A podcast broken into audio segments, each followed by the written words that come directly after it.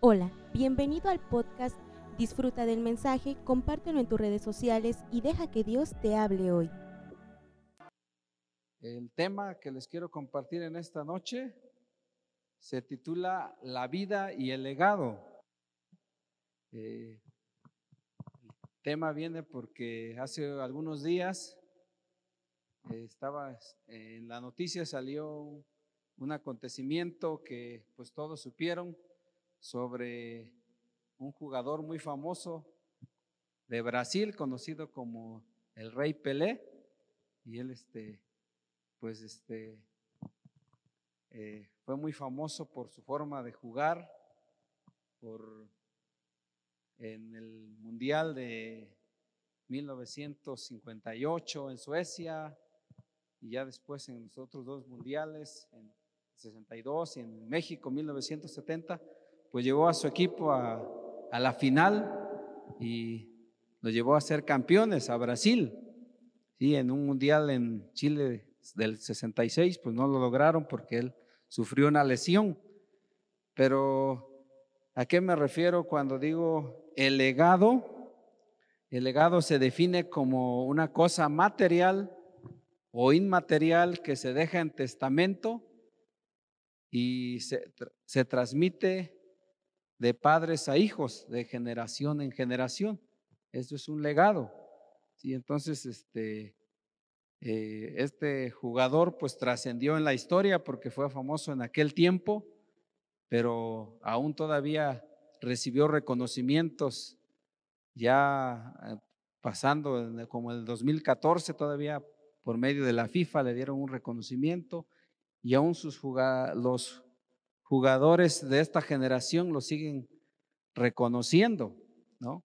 Hay un jugador de Francia que se llama Kylian Mbappé, dice el rey Pelé se fue, pero su legado ha estado con nosotros.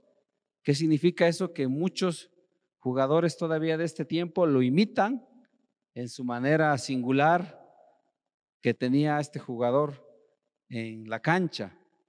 Pero nosotros vamos a ver el día de hoy tres principios.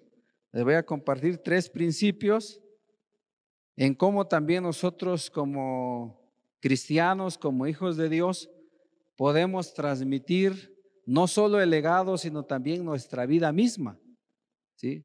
Y cómo podemos transmitirla a otra generación y también trascender. ¿Sí? Como cristianos estamos llamados a influenciar no solo en el área espiritual, porque a veces cuando decimos cristianos nos encuadramos en el asunto espiritual, pero nosotros no hacemos esa distinción entre lo secular o mundano, como se le conoce, y lo espiritual o lo sagrado, sino que hemos aprendido que como cristianos eh, lo espiritual tiene que ver en todas las áreas, si no tenemos ese enfoque dualista de hacer la separación entre lo espiritual y lo, lo mundano, ¿no? O entre lo físico y lo espiritual. Entonces, si alguien es comerciante, pues también tiene que ver con lo espiritual, las finanzas, cómo maneja sus finanzas. Si alguien es albañil, pues el hecho de que haga construcciones, pues también va relacionado. Y si alguien es maestro, pues también tiene que ver en su forma de cómo enseña, pues también está relacionado con lo espiritual, con Dios. Dios puede estar presente en todas las áreas. Amén, hermanos. Entonces, acá en la Biblia encontramos eh, cómo alguien escribió su legado para su hijo, su amado hijo, así le llama él, su amado hijo espiritual. Pero antes de ello, vamos a ver en Santiago, si me acompañan. En Santiago, capítulo 4.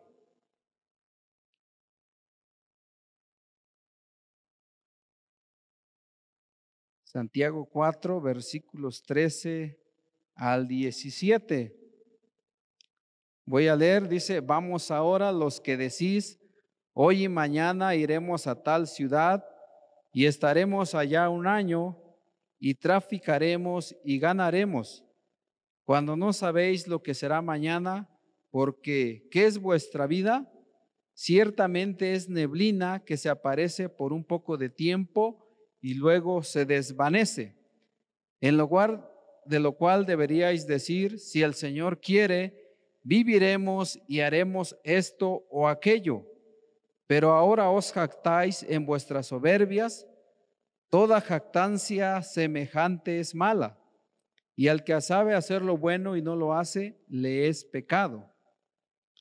Entonces aquí tenemos que la Biblia nos registra el caso de unos comerciantes que estaban haciendo planes para un año. Dice, vamos a ir a un lugar, vamos a hacer negocios y vamos a obtener las ganancias.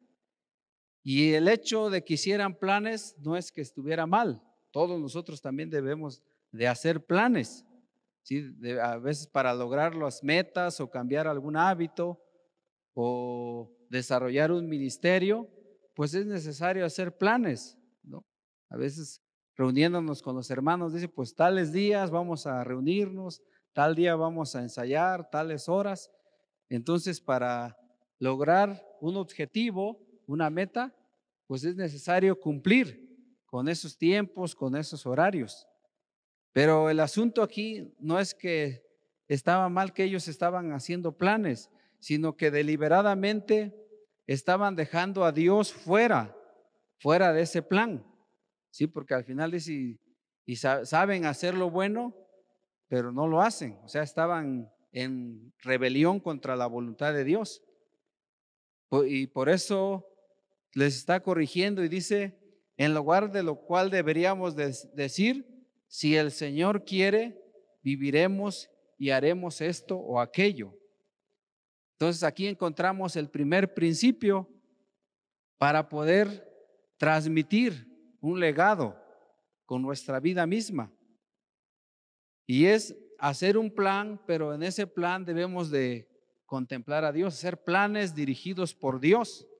Todos al principio de año hacen, hacen planes, tienen sueños, tienen propósitos. Yo recuerdo que cuando era joven, adolescente, decía, voy, en este año sí voy a ser mejor persona, voy a ser diferente, pero no escribía nada, ningún, ningún este propósito, ninguna actividad. ¿Qué voy a hacer para lograr eso?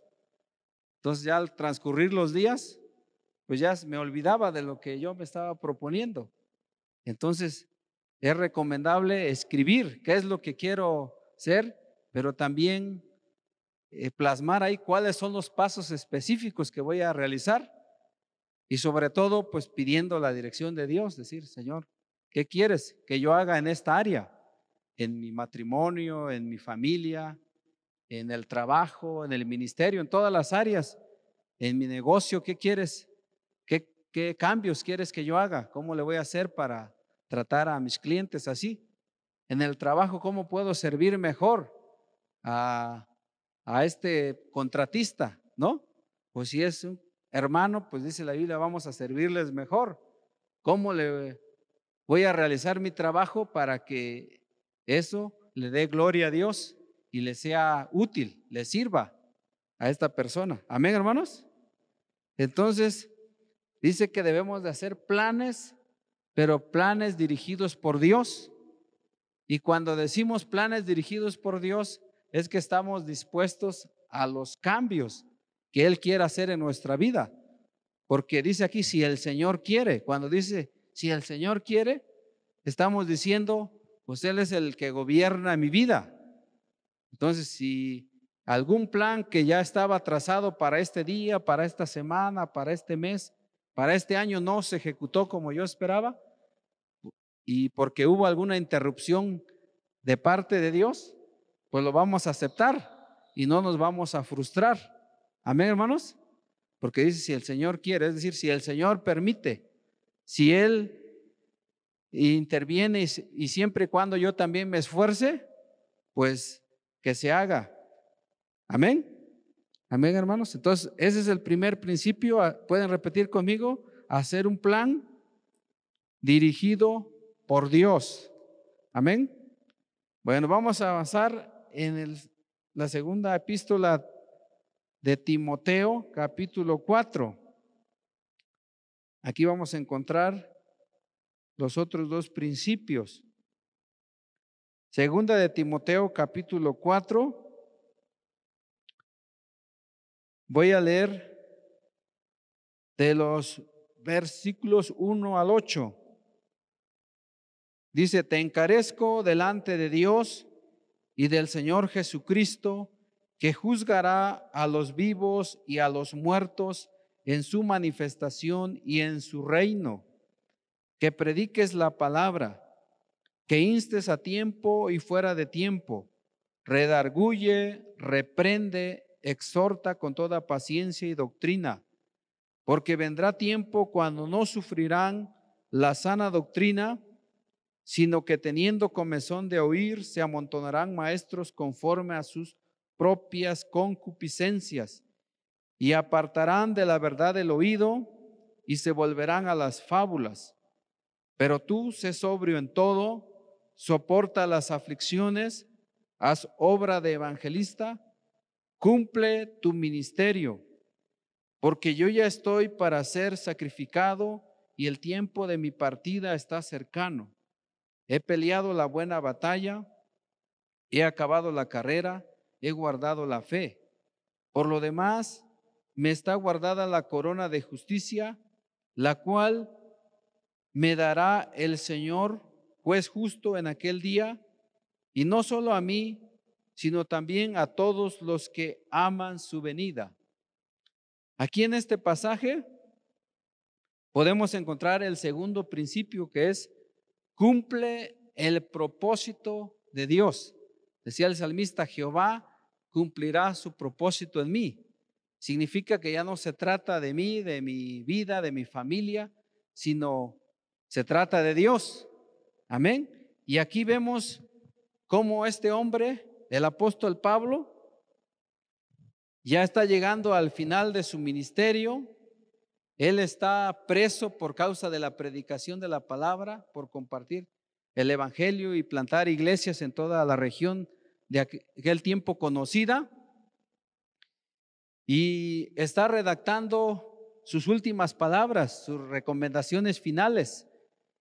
Y él pudo haber escogido a diferentes colaboradores porque él tenía varios que le apoyaban en la obra de Dios, pero él decidió escribírsela a Timoteo. ¿sí? Él dice, y la primera recomendación que le da es, dice, predica la palabra. ¿sí? Es decir, sigue enseñando la palabra en la iglesia ahí donde yo te puse, en Éfeso, allá donde te dejé encargado. La iglesia, predícales, pero cada vez que tú enseñes, que la palabra de Dios cumpla ese, ese objetivo. Como dice la escritura, toda la escritura es inspirada por Dios y es útil para enseñar, para redarguir, para corregir, para instruir en justicia. Es decir, que haga la obra en los oyentes, en los discípulos. Que cuando tú le prediques, lo reprendas, los exhortes. ¿sí? No, no le des como ahí, ahí alguien dice, no, solamente sobaditas, ¿no? Sino que vaya la palabra a su conciencia para que si están en pecado, pues se arrepientan y vengan al camino correcto de la voluntad de Dios. Porque dice que ahí había un peligro desde aquel tiempo y como ahora todavía más con el asunto de las redes sociales se ha proliferado más el asunto de los falsos maestros, falsos profetas, falsos apóstoles, dice que se van a, dice, amontonar, va a llegar un tiempo, dice, en que la gente ya no va a querer que se les predique la sana doctrina, ¿no? Sino dice, van a, y entonces van a aprovechar falsos predicadores, falsos maestros, para empezarles a enseñar lo que ellos quieren escuchar, ¿sí? lo que solamente les, les conviene. Algunos que han oído de la Biblia o algunos que saben solamente quieren tomar partes de la Biblia. ¿Sí dice? O para, a veces para justificar el pecado, pues agarran solamente porciones de la Biblia. ¿sí? Por ejemplo, si alguien está en adulterio, dice, pero ¿cómo David? No, ahí tenemos el ejemplo de David, nada más. Se, se enfocan en esa parte de la escritura, pero no, no toman toda la Biblia. Y toda la escritura es la sana doctrina. ¿sí? No solamente donde a mí me convenga leer o escuchar y donde no me convenga ya a ella este, no hago caso. ¿sí? Entonces dice, es todo. Dice, van a, por eso dice que van a hablar, a maestros que quieran enseñar lo que quieran escuchar y los van a desviar de la verdad. Ya no van a ser instruidos correctamente. Entonces es la exhortación o la recomendación que le está dando de decir, predica, sigue enseñando, sigue haciendo la obra que Dios te ha puesto a hacer, pero sigue diciendo también al mismo tiempo mientras estás predicando, dice, sé sobrio, dice, o sea, ten dominio de ti mismo, ¿sí? Que tú tengas un buen testimonio, ¿sí? Que no te ganen tus pasiones, sé un hombre controlado, ¿sí? sé un hombre que esté dispuesto a padecer, dispuesto a soportar. ¿sí? Eso es lo que distingue a un obrero de Dios, que a veces las necesidades no van a ser satisfechas inmediatamente. Por ejemplo, si tiene sueño, pues a veces va a requerir de desvelos. O si tiene hambre, decía pues, que nos platicaban del el esposo de un misionero, el esposo de una misionera, decía, a las, ya eran como a las cuatro de la tarde, dice, y mi esposo se ponía ya como de malas, dice. Ellos eran, me imagino, recién casados, pero dice, siempre como a las cuatro de la tarde ya mi esposo como que ya se irrita, se empieza a gritar, empieza a enojarse, ya a las cuatro, a las cinco más todavía. Y ya después descubrí, dice, por qué se ponía de malas, es porque ya tenía hambre, dice. Entonces, eh, la necesidad no estaba siendo satisfecha inmediatamente. Entonces, en el servicio a Dios, a veces es necesario padecer, ¿sí? pero no es que deliberadamente alguien dice, no, pues es que yo hoy, por causa de Dios, voy a sufrir y no voy a comer. No, eso sería mal pasarse, sino es por causa de la obra. Debe estar dispuesto a padecer, si hambre, sueño, desvelos, persecución. Pero en medio de todo eso le está diciendo tú, soporta. En palabras, como decimos eh, en mexicano, decimos, es como decirle, no te rajes, pues, ¿no? Lo está diciendo a, eso le está diciendo Pablo, el apóstol, a su hijo amado, a Timoteo, a su hijo espiritual. No te rajes en medio de todas esas circunstancias desfavorables. Tú soporta, tú aguanta, mantente firme, es lo que le está diciendo. Y también, sí, haz la obra de evangelista. Es decir, mientras estás cuidando a la iglesia, también no descuides a los que no son creyentes, sino tú evangelízalos. Sígueles predicando a los demás también. Porque dice una frase por ahí, una iglesia que no evangeliza se fosiliza, dicen, ¿no? Entonces, ¿qué quiere decir eso? Que pues los cristianos, los discípulos nos volvemos como duros, ¿no? Como indiferentes, así como, pues no pasa nada, ¿no? Yo cumplo con ir a la iglesia, llevo la Biblia, canto, oro y escucho el mensaje, pero ya salgo y voy a la casa y ya ya pasó el miércoles, ya otra vez domingo, ya saco la Biblia y otra vez la, misma rutina, ¿no? Pero no, dice, mientras tanto, en donde estés desarrollando tus actividades, pues predica la palabra. Es lo que le está diciendo, evangeliza. Y le está diciendo que él ya está para ser sacrificado. Fíjense, él no tenía miedo a la muerte. El apóstol Pablo aquí ya sabía, ya había enfrentado un juicio, pero él ya sabía que su sentencia final era la ejecución. Pero aún así, él estaba dispuesto. Él inclusive dijo, para mí el vivir es Cristo y el morir es ganancia. porque está diciendo, ya he peleado como un buen luchador, he, he peleado, ¿no? He peleado la buena batalla, he acabado la carrera ya como un corredor, ha llegado a la meta y como un buen soldado, pues ha guardado el tesoro de la fe. Por eso dice, ya solamente estoy esperando el tiempo de mi partida, es decir, ya para irme con Dios, y ahí Él me tiene una recompensa, ¿sí? Él me tiene una corona, una corona de justicia, porque para los creyentes va a haber un tribunal, donde vamos a tener un juicio en ese tribunal y va a haber recompensas.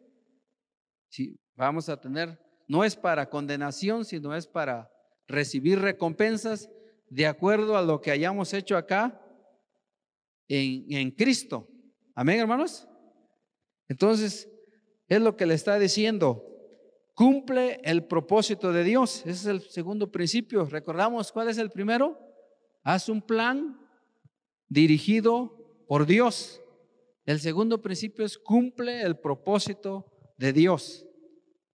Y vamos a terminar con el tercer principio que lo encontramos en el siguiente pasaje.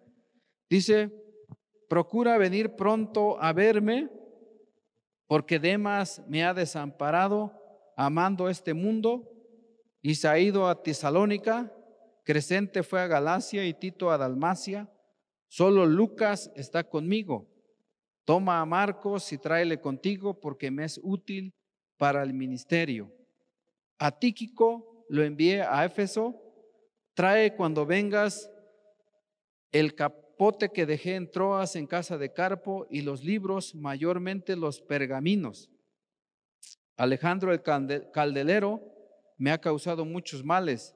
El Señor le pague conforme a sus hechos. Guárdate tú también de él, pues en gran manera se ha opuesto a nuestras palabras.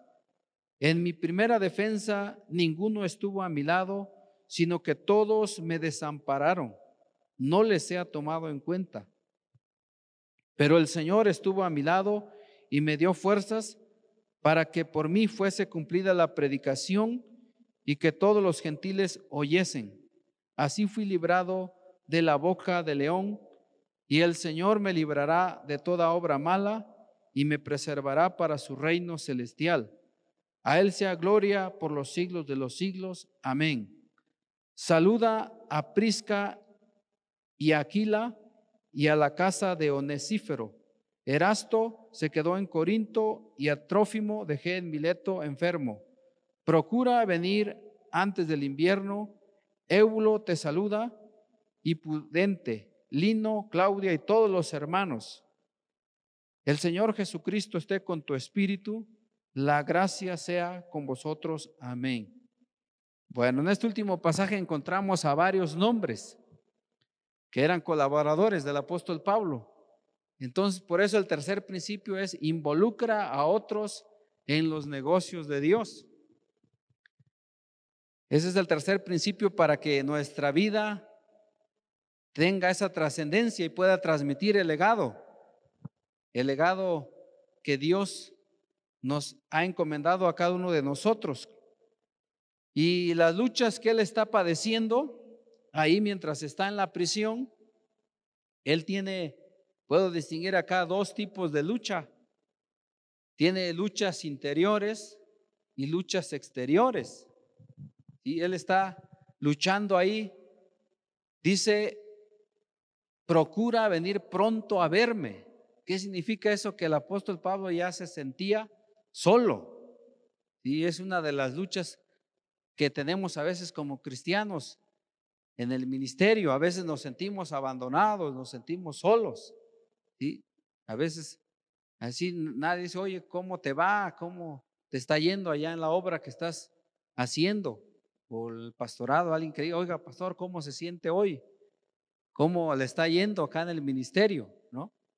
Entonces, a veces como siervos de Dios o aún como cristianos, alguien a veces se siente solo, va a decir, nadie me ha visitado hasta este tiempo. Estoy enfermo y nadie ha venido a verme. ¿No? Puede decir, y el apóstol Pablo está diciendo, por eso le dice a Timoteo, procura venir pronto a verme. Porque está diciendo que uno de sus colaboradores lo ha abandonado.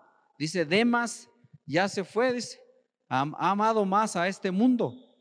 Dice él ya, ya me dejó solito. Solo Lucas se mantiene firme en la fe y él sigue aquí conmigo escribiendo la historia. Pero ya Demas se fue y al otro lo envía a otra obra. Entonces él está, está sintiendo el aislamiento, la soledad y también está triste por causa de, de aquel colaborador que ya lo dejó solo, abandonado. Y, y aún también en medio de ese lugar, pues está padeciendo persecución, porque ahí menciona otro hombre que dice, un tal Alejandro, dice el calderero, pues, se ha opuesto, dice, al Evangelio. Y aún tal vez él mismo levantó falsas acusaciones contra él en el, su primer juicio que tuvo. Por eso dice el apóstol Pablo, pero fui el Señor, estuvo conmigo, dice. El Señor sí estuvo ahí conmigo para darme fuerzas y fui librado de aquella eh, primera ocasión en que fui ante Nerón ante el tribunal romano. Y también además de esas luchas del aislamiento, de la soledad, del abandono, de la tristeza, que son las luchas que está experimentando en su corazón, también tiene luchas exteriores. y Porque él, al estar ahí, pues está pasando también quizás hambre, está pasando frío, porque le encarga a Timoteo y le dice, cuando vengas, también tráete mi capote, dice. Mi capote. Posiblemente al apóstol lo detuvieron así repentinamente, ya no le dio tiempo de agarrar nada. Y le dice, tráete mi capote, que era usado para cubrirse del frío, de la lluvia. Pero también dice, tráete los libros, dice, tráete los pergaminos. Y aún en ese tiempo el apóstol Pablo quería seguir, a pesar de que ya sabía que estaba por ir a la muerte, él quería seguir estudiando las escrituras, quería seguirse capacitando, porque él no desaprovechaba ningún momento, por eso dice a tiempo y fuera de tiempo, es decir, no porque estaba en la prisión iba a dejar de predicar, sino aún en ese lugar estaba predicando y necesitaba ayuda, por eso le dice, también mándame a Marcos, mándame a Marcos, porque ahora sí me es, él me es útil también para el ministerio el que no nos había acompañado en su segundo viaje, pero dice, ahora sí, mándamelo para que me ayude acá en la obra de Dios. Y finalmente le está diciendo a Timoteo que reciba saludos o que salude a otros también. Y al final le dice, el Señor Jesucristo esté con tu espíritu. ¿Sí? La gracia sea con vosotros. Amén. Le está diciendo que el mismo Señor Jesús, quien llamó al apóstol Pablo, a quien se le apareció y le reveló el Evangelio, también esté con Timoteo por su espíritu, que esté el Espíritu de Dios con Timoteo también para que siga adelante haciendo la obra. El apóstol Pablo llegó al grado de decir, imítenme, decía, ¿no? Imítenme a mí como yo soy imitador de Cristo. Entonces, él lo hizo con su predicación, con sus palabras, pero también con sus hechos. Y es lo mismo que le está diciendo aquí a Timoteo. Es el legado que le está transmitiendo a Timoteo. Lo mismo que yo hice, también tú continúa adelante haciendo la obra. Y dice, la gracia sea con todos los de la iglesia, es decir, para todos los creyentes. Entonces, esos son los principios que podemos aplicar en nuestra vida para que tenga trascendencia. Amén, hermanos. Primero, hacer un plan, podemos decir todos juntos, hacer un plan dirigido por Dios. El segundo, cumplir el propósito de Dios. Y el tercero es involucrar a otros en los negocios de Dios. Sí, porque dice el apóstol Pablo, dice que va a recibir una recompensa, pero dice, no solo es para mí, si no solo, la vida cristiana no es de llaneros solitarios, no es el premio, el reconocimiento, la recompensa que voy a recibir de parte de Dios, no es solo para mí, sino dices para todos aquellos que le aman y que le sirven y que están esperando su venida. Amén, hermanos. Entonces, yo les animo para seguir siendo fieles a Dios en todas las áreas en donde Dios nos haya puesto, a empezar a ser fiel en, como dice el, como le dijo, ¿no? Aquel siervo dice, en lo poco has sido fiel, en lo mucho te pondré. Así en la tarea pequeña que tiene cada quien, siendo fiel, y Dios es el que va, lo, lo va guiando para servirle en otras áreas. Amén, hermanos. Entonces nos ponemos en pie y vamos a orar. Esperamos que este mensaje haya bendecido tu vida. No olvides compartirlo y suscribirte.